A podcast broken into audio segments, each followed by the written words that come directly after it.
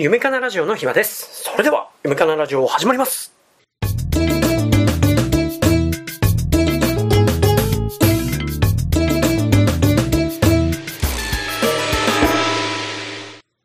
第258回夢かなラジオは、ナースの松永さんと発信します。政治から医療の仕事まで幅広く話を伺いました。決してお酒を飲んでないのに、居酒屋トークみたいになっております。それでは、よろしくお願いします。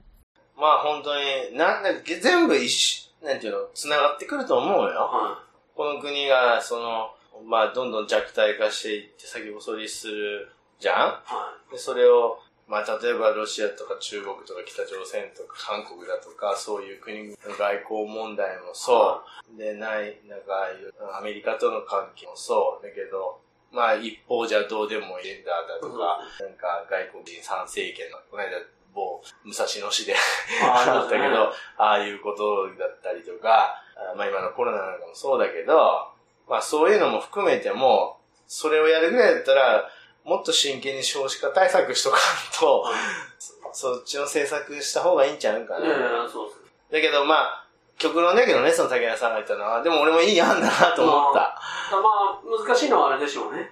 やっぱり、え、じゃあ昨日生まれた子はっていう。ああ、じゃけそこの線引きがあるのよ。じゃけ最初の10万円なんかうちの娘もらえんやったよね。あ、そうか。もらえた。もらえたよ、あれ。ちょうどギリギリかなんか。ギリギリダメだったんですやっぱり、それって、ちょっと悔しい気持ちになるじゃないですか。いや、でもまあもうしょうがないなと思った。まあ、ルールですからね。うん。そりゃそうよ。だってしょうがないでしょ。いや、それ10万だからしょうがないでしょうになりましたけど、うん。まさかそれ1000万だったらちょっと話がやっぱああ、そりゃうそうやろね。だけどまあ、うんあれはだけどちょっと中途半端な時期やったっけ、はいもう例えば何年の1月1日とか、そういう風にした方がいいかもしれないね。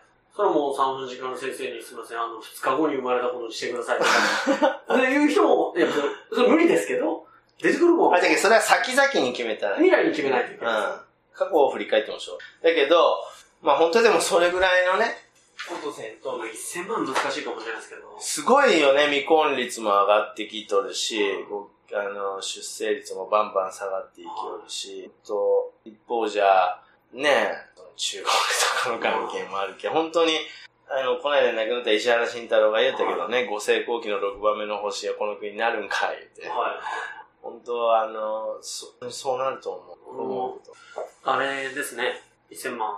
1000万もらえるんだったら、ちょっとやっぱ奥さんをなんとか僕も説得して、決まるところを見越して、ちょっとお願いしたいなと。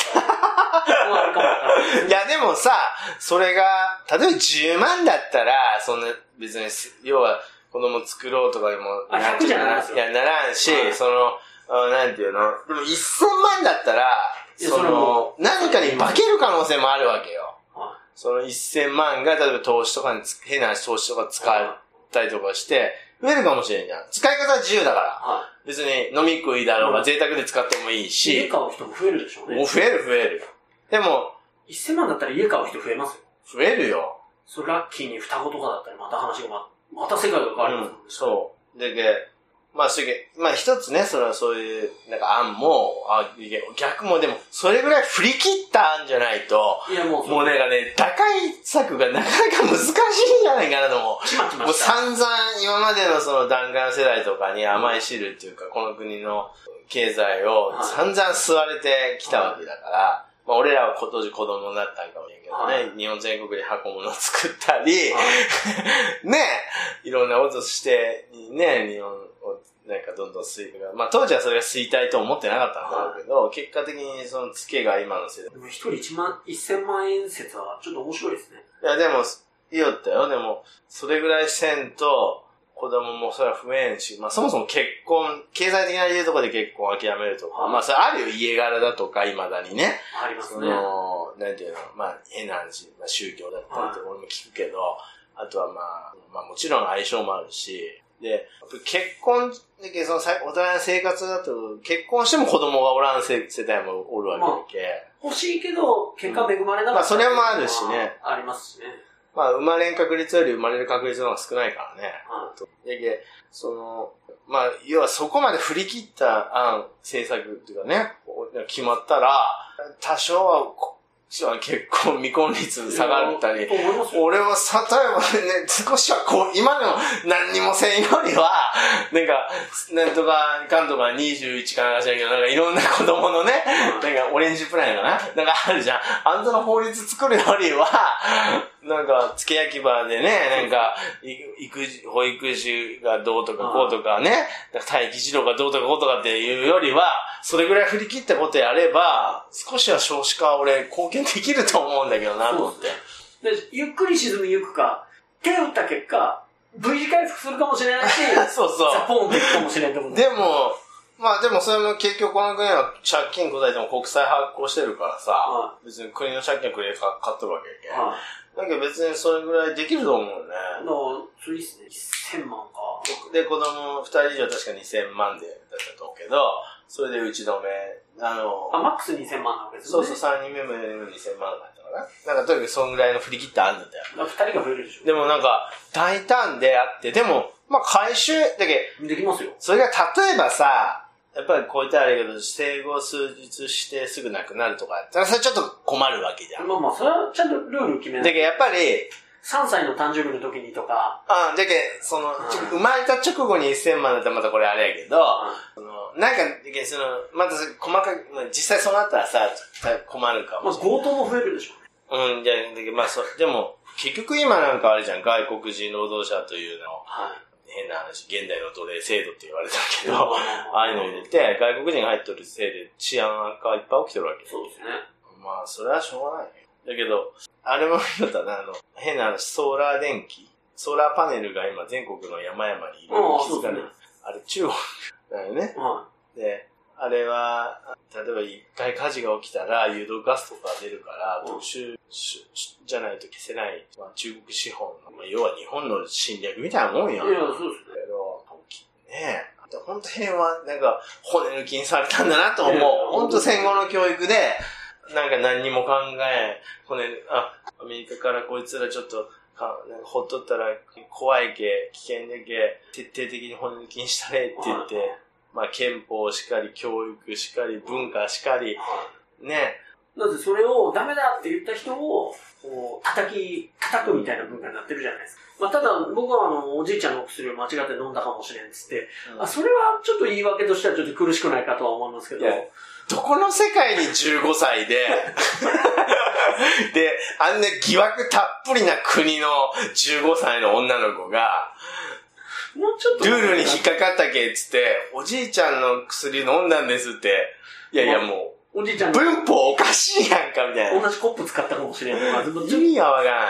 もうちょっとなかったっていう、こう、え、国を挙げて、もうちょっとなかった理由はっていう。そうよ。だけどまあ、本当にね、まあ、まあ、いろいろありますからね。僕あれ聞いた時ちょっと吹きそうになりましたよだったら誰かに入れられたかもしれんって、ずっと言い放てた方が、これは誰かの、まあ、しょうがないよね。そういう、その、まあ、この間の東京もそうだけど、まあ出たド,、ーピング疑惑で、ロシアっていう国で参加してないんよ。そうですね。ROC ですよ。よくわかんないよね。ロシアオリンピック協会がなんか、いや、そう、それ変ちゃうみたいなね。で、挙句の果てには、なんかいろいろ人、世界的に人悶着を起こそうとしとる、はなんか、ね、国がはいそういう疑惑たっぷりの選手をでい。、はで、これまたなんか、当時の、なんか、ナチスが行ったホロコーストよりももっとひどいって言われてる今のホロコーストい。はまあ、で、開催されとるわけじゃん、国としては。ねえ。だけどもう本当にこの北京オリンピックって、い。何なんだろうなっていう。疑惑たっぷりというか、なんか欺瞞なんだろうね、これ。本当になんかつまらん、喜べん。で、これが平和の祭典だからね。夏の時には、あやろうかやるまいかってすごく考えて、そう。で、やってたのに、冬はあっさり、うん、知っとるあの、北京感染者ゼロらしいからおー、らしいです。それはゼロです。すごいよ。そして、まあもうね、あの人がゼロって言って、この国はゼロって言ったらゼロになるんだよ。南北の北の方もゼロらしいですよ。今出たことないそう、そう、そうよ。で、あの、言う、言いよったけど、ちょっとまあ経済的に豊かな北朝鮮なんだよ。経済的に豊かで国土がひどい北朝鮮っていうだけで。そもそも北京って雪降らんからね。は もう本当にあの航空写真見たけど、本当にあの競技のとこだけ人工の雪で埋めてから、あとみんな全然雪降ってないんだよ。い。めちゃくちゃ金かかってるはずですよ。そうよ。なん、なんなんですか？あの、ふ吹雪いてて33人危険したとかって。そんだけ降らしたいいう。いや、もう変な、もう、やばいんですいよね。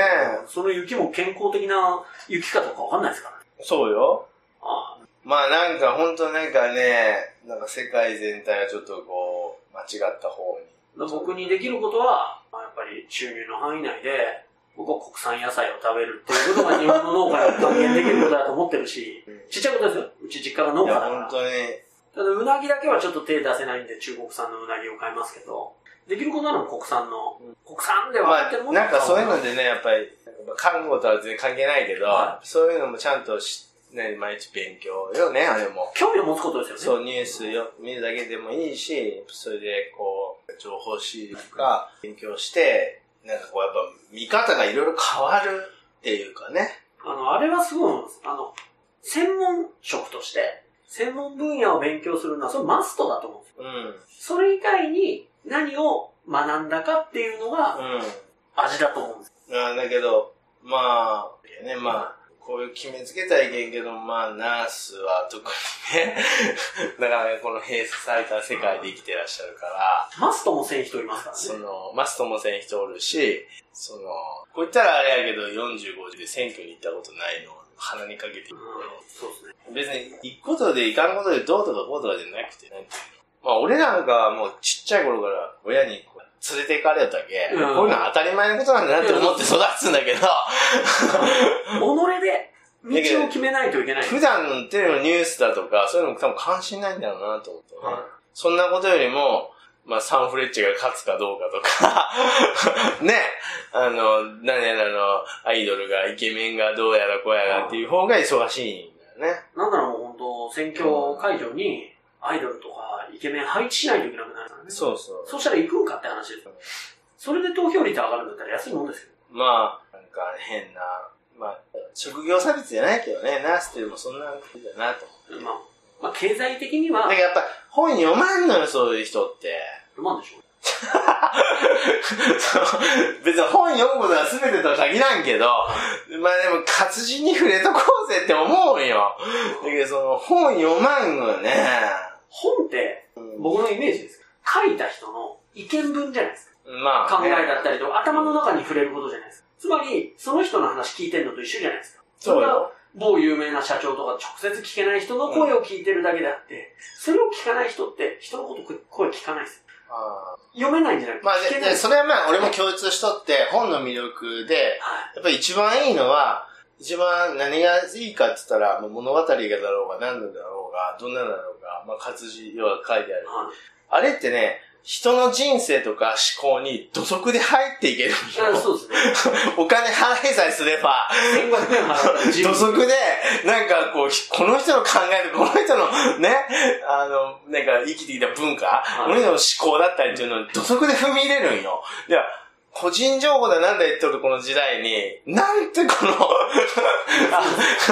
なんて思考を奪い取ったりとか、考え方を奪い取ったりとか、真似できたりとか、まあそれで教養積んだりとか、なんていいツールなんだろうって俺は思うんだけど、僕もそう思います。だけど、まあでも、やっぱ読まないと聞かんわね。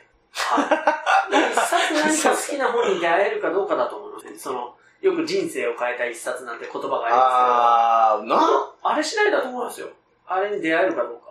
まあでも、俺なんかは、まあ、結構子供の頃から本が好きだったし、はい途中から小学校の時から通って、はいまあ兄貴がおるけどね、はいジャンプを読んだりとか、で割となんか、なんかは早くてね、はいジャンプも飽きてマガジンで、それも飽きたけチャンピオン。やヤングジャンプああ、ちょっとヤングジャンプも飽きたけでヤンマガに行って、どんどん色くなで、るそれが、まあ、はや割と早い段階だったよ、俺らとは。だけど、多分、中学校か高校の時にはヤン、ジャンヤンマガとかより、早いんよね。だけど、ジャンプも結構早く卒業しとるのよ。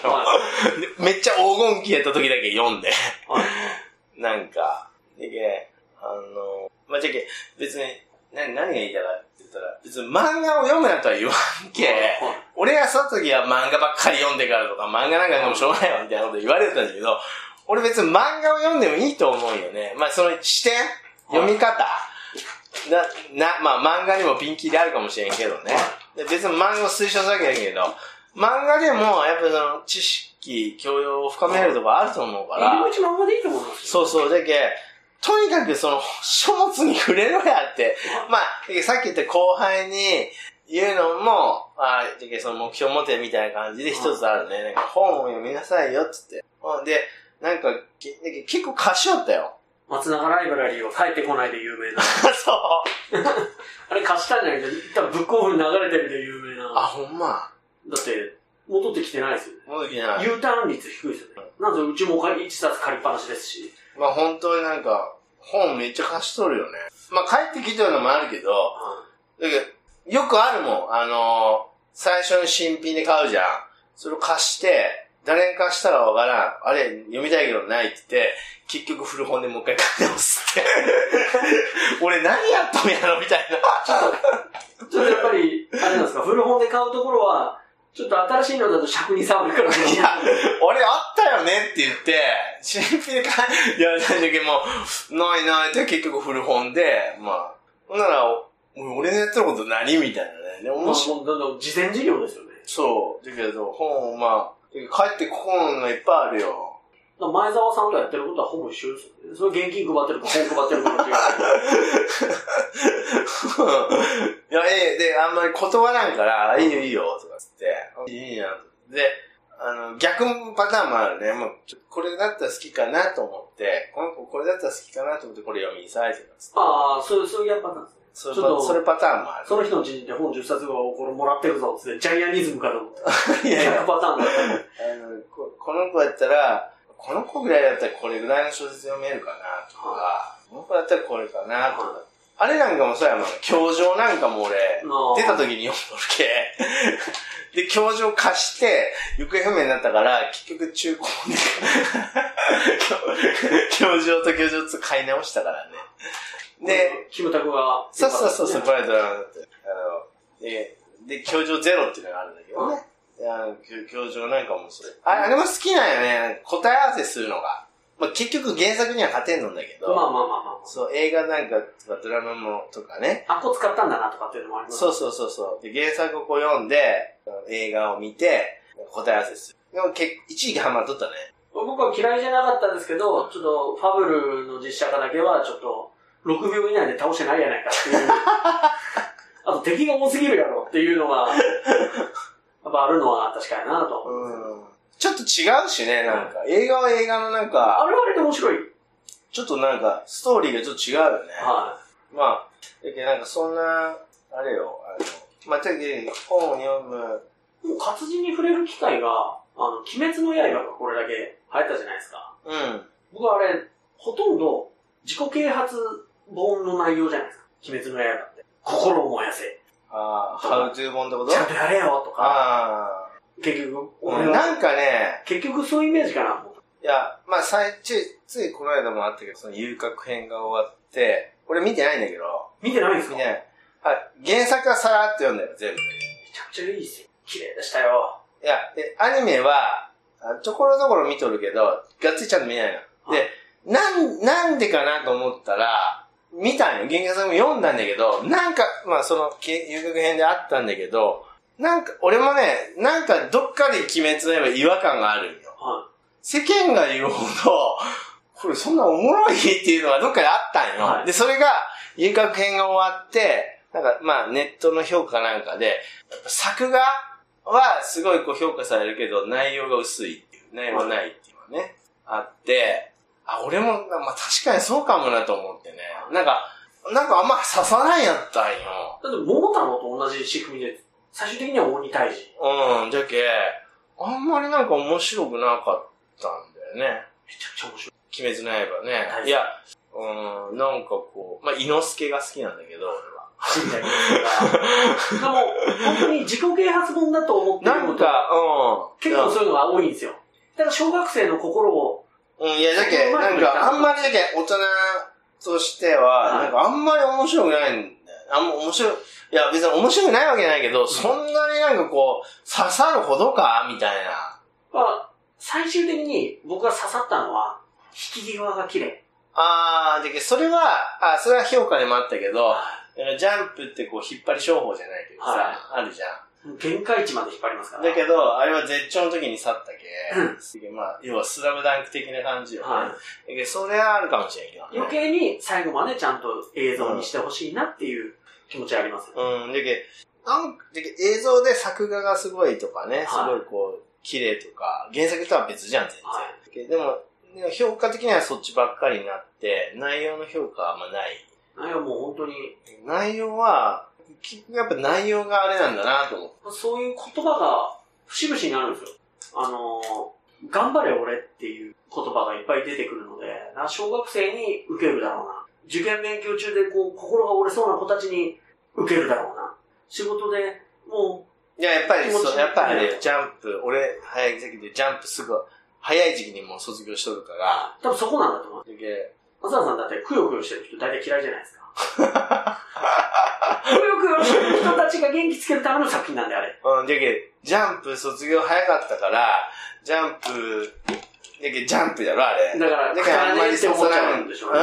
くだらねえって思っちゃうんでしょうん、くだらねえっていうか、なんかちょっと、まあ、なんか、まあ、そんなんか、いや、さある？みたいな。まあ、まあ、本当内容もドラゴンボール形式を踏んでるんで、だんだん強いやつが出てくるとか、なんかこう、まあ、キャラだったりな、なんかそこまで？はっていうのはあるい。でも久しぶりに、ね。うんジャンプ作品で、人の死が描かれる漫画だったなと思います。あ、そうなんじゃ。あの、要は鬼側に殺される人が、うんワンピースとかそういう人が死なないで有名じゃない。死んでないんだよ。一人やっぱりルフィのお兄ちゃんが死にましたああ、エース。とか、あの相手倒すのルフィ殺したりはしないですよね。っていうのが、人の死が書かれた作品は久しぶりだな。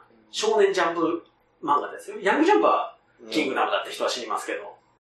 本日の放送はこれで終わります。皆様からのメッセージをお待ちしております。アドレスは info.met2sf.com info.met2sf.com です。また次回お会いしましょう。ありがとうございました。